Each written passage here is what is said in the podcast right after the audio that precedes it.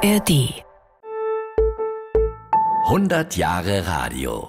Hallo liebe Podcast und liebe Radiohörer.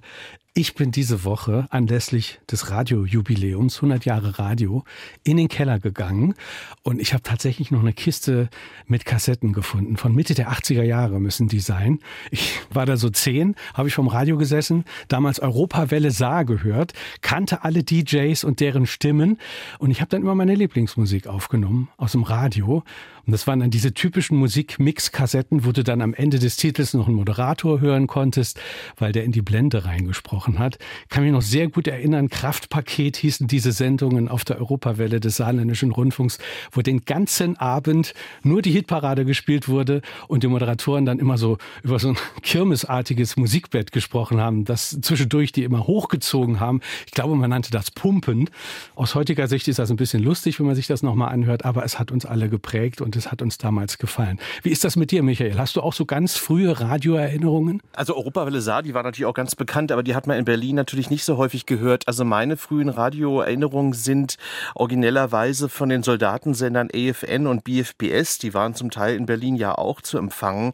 Und das war insofern interessant oder spannend, ähm, wenn man noch klein und jung war, weil die Ansprechhaltung, wie man heute ja sagen würde, war eine ganz andere. Das war sehr viel lockerer, sehr viel direkter, sehr viel spontaner. Die Musik, die die gespielt haben, war natürlich auch eine, eine andere zum Teil.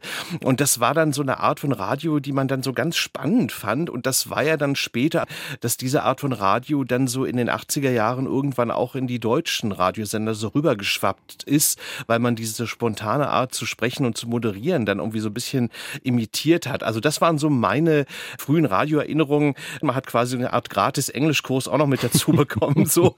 Aber es war dann doch irgendwie interessant für uns damals. Ja, ich glaube auch, die Europawelle ist ja möglicherweise auch ein Produkt äh, dieser Rezeption, also wo, wo das ja, glaube ich, auch aufgenommen wurde und auch bewusst nachgemacht wurde, dieses Poppige und dieses etwas Spontanere.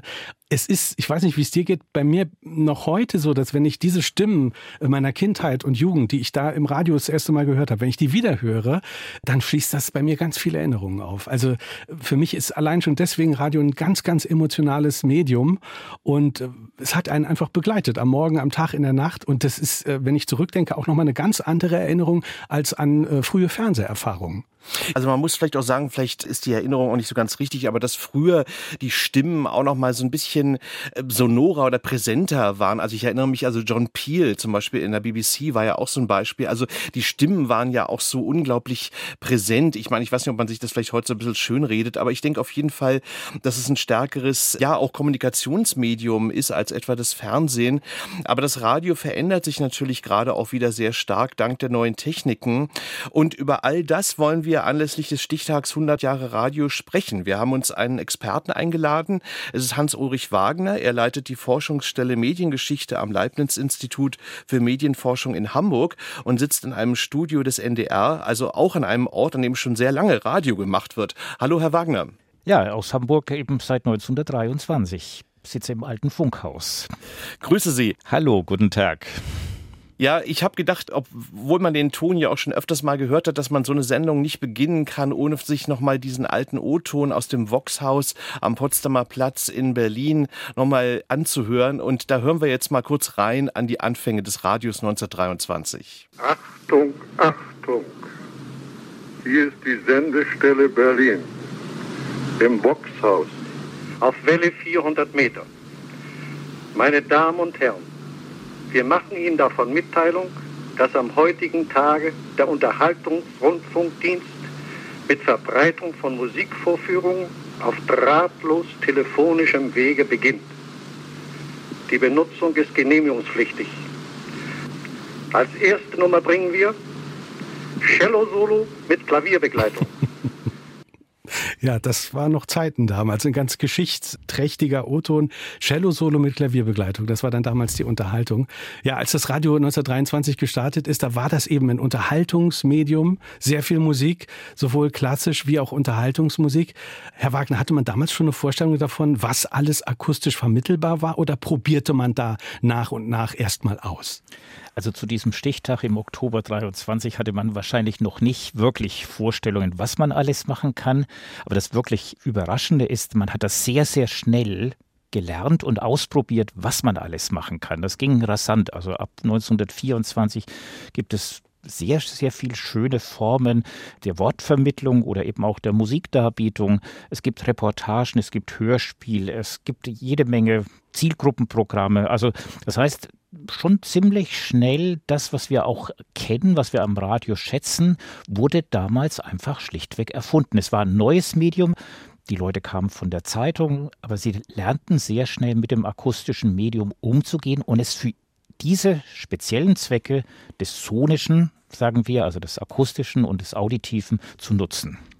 Zu den Anfängen gehörten ja auch Hörspiele, gibt es ja bis zum heutigen Tag. Die wurden ja anfangs alle live aufgeführt, weil man ja gar keine Möglichkeit hatte, aufzuzeichnen. Das waren ja logischerweise alles fiktionale Inhalte, aber es gibt ja auch diese vielfach zitierte Geschichte. Ich glaube, es war etwas später, dass in den USA ein Hörspiel von Orson Welles äh, zu so einer Art, ähm, ja, ich sag mal, Massenpanik führte, weil die Hörer und Hörerinnen glaubten, dass tatsächlich Aliens auf die Erde gekommen waren.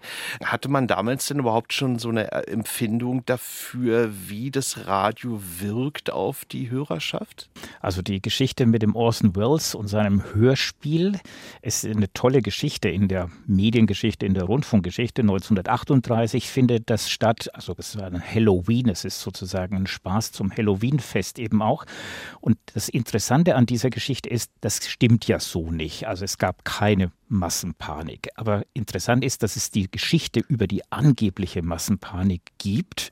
Und die antwortet genau auf Ihre Frage, nämlich das Medium Rundfunk in der Zeit, jetzt 1938 in den USA, war bereits so wirkmächtig, dass man eine Geschichte über diese Wirkmächtigkeit erzählen konnte. Das heißt, natürlich war das Medium in den USA, aber es wäre letztlich auch schon in Deutschland in den 20er und 30er Jahren so so bekannt, so vielfach genutzt, dass es eben mit dem Element der Reportage, das ist eben das Entscheidende, vermitteln konnte, etwas sei in echt passiert. Und in dem Fall Reportagen gibt es seit den 20er Jahren in Deutschland und das ist eine ganz große Errungenschaft des Radios. Dieses Gefühl, ich kann, wenn ich das Radio einschalte, dabei sein. Mhm. Jemand erklärt mir von vor Ort, was da geschieht und ich bin live dabei. Mhm. Das heißt, es war damals wirkmächtig und beliebt, das Radio, nicht nur als Unterhaltungsmedium und als Medium, das die Kunst transportiert, sondern damals auch schon ganz stark als Mediator von Wirklichkeit, von Information. Auf jeden Fall. Es gibt wirklich alles im Radio. Es ist ein Unterhaltungsmedium, es wird sehr viel Musik gespielt. Es hat aber auch ein Wortprogramm und es ist ein künstlerisches Wortprogramm, ein sehr hochwertiges künstlerisches Wortprogramm. Also viele Schriftstellerinnen und Schriftsteller haben für das Medium gearbeitet oder sind dorthin gegangen, um zu lesen. Und es ist eben ein ganz starkes zeitgeschichtliches Medium. Das heißt, die Reportagen ist ein wesentliches Element. Es vermittelt Wirklichkeit dessen, was da passiert. Und wie gesagt, über Kopfhörer, über Detektor, man ist dabei. Aber weil Sie jetzt gerade Künstler oder Schriftsteller erwähnen, also es gibt ja auch diese berühmten Ansprachen von Thomas Mann, also an deutsche Hörer, so muss man es ja sagen. Also da hatte man ja offenbar dann schon auch früh ein Bewusstsein dafür, was das Radio ja erwirken kann sozusagen, oder? Wie würden Sie es beschreiben? Also die Reihe Deutsche Hörer von 1941 an, in der Kriegszeit von Thomas Mann aus den USA via BBC gesendet wurde. Und da sind wir mitten im Krieg. Wir sind sozusagen sozusagen in dem Radio-Äther-Kampf, der eben auch entbrannt ist und so wie Hitler und Goebbels das Medium nutzten, um die Volksgemeinschaft einzuschwören, hatten natürlich auch die Alliierten versucht, mittels dieser psychologischen Mittel auf Deutschland einzuwirken. Und Thomas Mann ist das bekannteste Beispiel. Es gibt sehr viele Beispiele, wie im Krieg mit dem Medium Rundfunk gearbeitet wurde. Thomas Manns Reden sind die bekanntesten. Gut, und es ist der Streitpunkt, ob wirklich die wirkmächtig waren, aber wirkmächtig, also man durfte keinen Feinsender hören, respektive tunlichst nicht darüber sprechen im Dritten Reich. Wenn Sie die Wirkmächtigkeit äh, ansprechen, hat man das jemals untersucht, wie stark eine mögliche Wirkmächtigkeit war? Man muss ja dabei möglicherweise auch mitbedenken, dass es bis in die 50er Jahre hinein ja noch kein Fernsehen gegeben hat. Also die Wirkmächtigkeit von Rundfunk insgesamt würde ich hoch einschätzen. Es ist ein, ein Medium, das eben sehr präsent ist und sehr viel genutzt wird. Das heißt, wenn es jetzt um Information geht, die Informationen werden natürlich wahrgenommen. Und in dem Fall bei Thomas Mann und deutsche Hörer ist es natürlich die Frage, wer hat es denn wirklich gehört? Wie gesagt, es war an sich verboten. Die Amerikaner hatten nach dem Krieg, nach 1945, eine Umfrage gestartet. Haben Sie vor kurzem eben deutsche Hörer gehört? Da haben dann relativ viele geantwortet, ja, aber das dürfte natürlich auch dem Interview-Kontext geschuldet sein, dass man natürlich gegenüber dem Besatzer lieber sagt, man hätte eigentlich schon im Dritten Reich in Anführungszeichen Widerstand geleistet und solche widerständigen Sendungen gehört. Also das muss man im Einzelfall genau untersuchen, was gemeint ist. Grundsätzlich ist immer die Annahme, dass es wirkmächtig ist und dass es für den Kommunikationsprozess einfach eine große Rolle spielt. Und das tut es auf jeden Fall. Es gibt ja auch die berühmte Brechtsche Radiotheorie, die ich mal ganz kurz mal zitieren will, weil Brecht hat ja mal geschrieben an einer Stelle, der Rundfunk müsste aus dem Lieferantentum herausgehen und den Hörer als Lieferanten organisieren. Also Brecht gewissermaßen als Prophet für mehr Hörerbeteiligung. Ich meine, in der heutigen Zeit wirkt das nur wirklich sehr alt, wenn man ans Posten und Teilen im Internet denkt. Aber äh, Brecht war ja offenbar da seiner Zeit voraus. Ab wann würden Sie denn sagen, geschah das eigentlich zum ersten Mal oder vielleicht auch ein bisschen regelmäßiger, dass man die Hörer und Hörerinnen stärker ins Programm mit einbezog? Also meine Antwort auf diese Frage ist ganz eindeutig von Anfang an. Das heißt, diese Radiomacher, man muss es männlich sagen, weil es fast keine Radiomacherinnen am Anfang gab, die bekümmern sich drum, was diese Hörerschaft ist. Das ist klar eine Blackbox. Wir sprechen von einem dispersen Publikum, das heißt ein verstreutes Publikum, das ich nicht sehe. Jeder Schauspieler im Theater spürt das Publikum. Wenn ich als Dozent an der Universität einen Vortrag halte, sehe ich mein Publikum.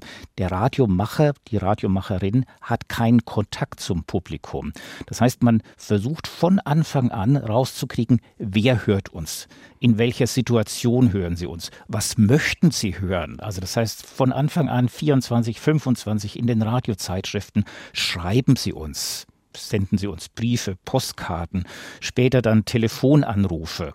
Das heißt, der Kontakt war da und ich kann zwei Beispiele nennen. Das heißt, 1951 schaltet hier zum Beispiel der Nordwestdeutsche Rundfunk in Hamburg extra eine Telefonleitung, weil er das Hörspiel von Günter Eich Träume sendet. Und er ahnt schon, das wird ein Aufreger. Und die haben zwei Telefone freigeschaltet und dann sitzen zwei Leute dort, die diese Anrufe entgegennehmen. Und in dem Fall ist das Tolle, man hat zehn Minuten O-Ton von der Bevölkerung 1951. Was ist denn das für ein Quatsch? Ich rufe die Polizei, verhaften Sie den Autor und solche Dinge. Also das ist von Anfang an da.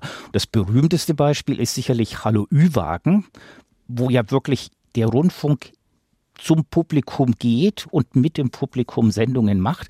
Aber das gibt es auch schon in den 20er Jahren diese Rundfunkwägen, die durch die Stadt fahren, übers Land fahren, Veranstaltungen off-air, Veranstaltungen machen und mit dem Publikum den Kontakt suchen.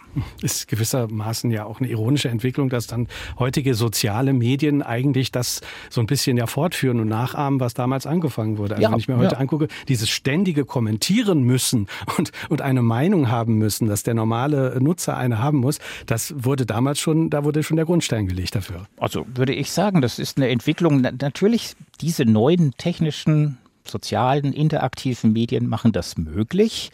Aber ich würde mich wehren dagegen, dass Rundfunk sozusagen von einer Seite zum Publikum sendendes Medium war. Die Rundfunkmacher und Macherinnen haben sich von Anfang an immer überlegt, wie dieser Kontakt zum Publikum zu halten ist. Und sie haben sich für das Publikum interessiert. Aber trotzdem die Frage, wenn man jetzt mal ein bisschen weiter in der Geschichte springt, in die 80er Jahre, das war ja das Jahrzehnt, wo der private Rundfunk in Deutschland eingeführt wurde, da war ja dann schon eine ganz andere, in Anführungszeichen, Ansprechhaltung, wie man das ja nennt. Also, dass die Moderatoren ja sehr, sehr locker daherkamen. Also, wo man ja so das Gefühl hatte, aber vielleicht stimmt das jetzt so gar nicht, aber dass die Moderatoren, Moderatorinnen doch so sehr viel näher ihrem Publikum, ihrer Hörerschaft gegenüber sind, als man es von von früher kannte. Also das war ja schon so ein bisschen ein Paradigmenwechsel im Radio. Wie würden Sie das beschreiben? Also ich würde es früher ansetzen, den Wandel dieser Anmutung. Und zwar der beginnt in den späten 50er und in den 60er Jahren. Und die erste Konkurrenz, die das Nachkriegsradio hatte, war Radio Luxemburg. Das heißt, diese privaten Sender, die da am Rande von der Bundesrepublik Deutschland gesendet haben, die haben genau diesen etwas steifen Ton schon quasi zum Wanken gebracht. Frank das heißt, Elsner, Frank Elsner damals. Frank ne? Elsner ist äh, die populärste Figur. Thomas Gottschalk beim BR und so weiter. Also diese Anmoderation von Musik, die eben nicht steif daherkommt, sondern einmal hieß es eben im Pulli und Pullover das moderiert. Das kommt in den 60er, 70er Jahren auf. Das Neue in den 80er Jahren ist eigentlich sogar mehr die Regionalität. Das heißt, man geht sehr viel stärker durch die Möglichkeit auch mehrere Programme senden zu können, Wellen zu haben, in die regionale Berichterstattung.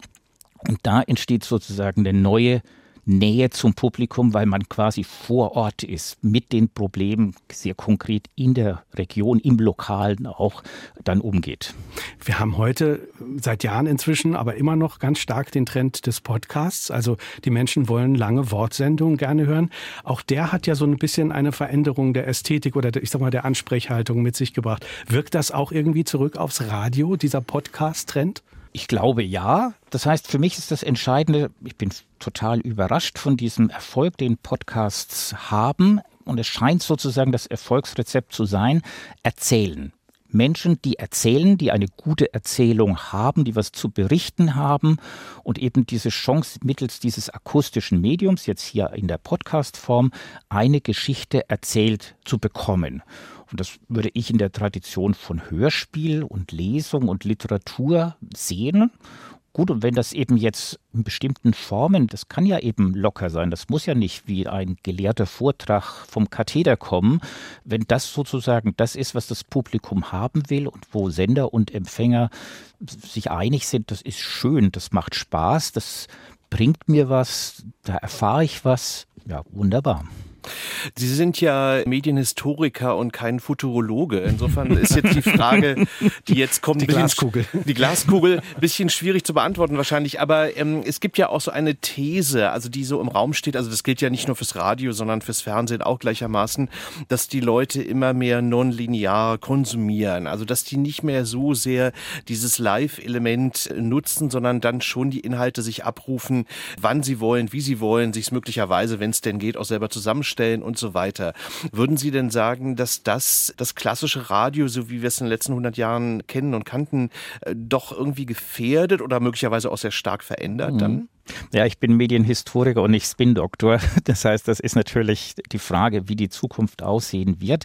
Ich glaube, man müsste insofern differenzieren, es wird beides geben. Es wird sozusagen ein lineares Radioprogramm geben da sehe ich die Chance eher für das, was ich hier auch mache, beim Zähneputzen, Radio hören frühmorgens. Das heißt, ich höre mir etwas Lineares an, da kommen dann Nachrichten, dann höre ich dazu, weil mich eine bestimmte Sache interessiert. Das ist linear. Ich glaube, für zum Beispiel sämtliche Kultursendungen, Wortprogramme, wo, wo sozusagen eine Geschichte, ein Hörspiel, ein Feature gesendet wird, das wird zeitversetzt genutzt. Also alle meine Studierenden hören kein lineares Radioprogramm. Und ich gebe zu, ich selbst auch schon so gut wie nicht. Das heißt, natürlich sind diese Mediatheksangebote und das zeitversetzte Hören, das zeitsouveräne Herauspicken von Sachen, die mich interessieren. Ich glaube, da geht der Trend hin. Aber das ist ja auch eine Chance, weil es wird genutzt und das ist das Tollste, was dem Radio passieren kann. Herr Wagner, dann danken wir Ihnen sehr für Ihre Zeit, für Ihre Einblicke in 100 Jahre Radio. Also wir halten fest, das Radio wird auf jeden Fall erhalten bleiben, aber es verändert sich sehr stark und das hat es ja im Grunde genommen in den letzten 100 Jahren ja auch schon sehr stark getan. Das glaube ich auch. Dankeschön. Danke meinerseits. Tschüss. Tschüss. Medien, Cross und Quer, der Podcast.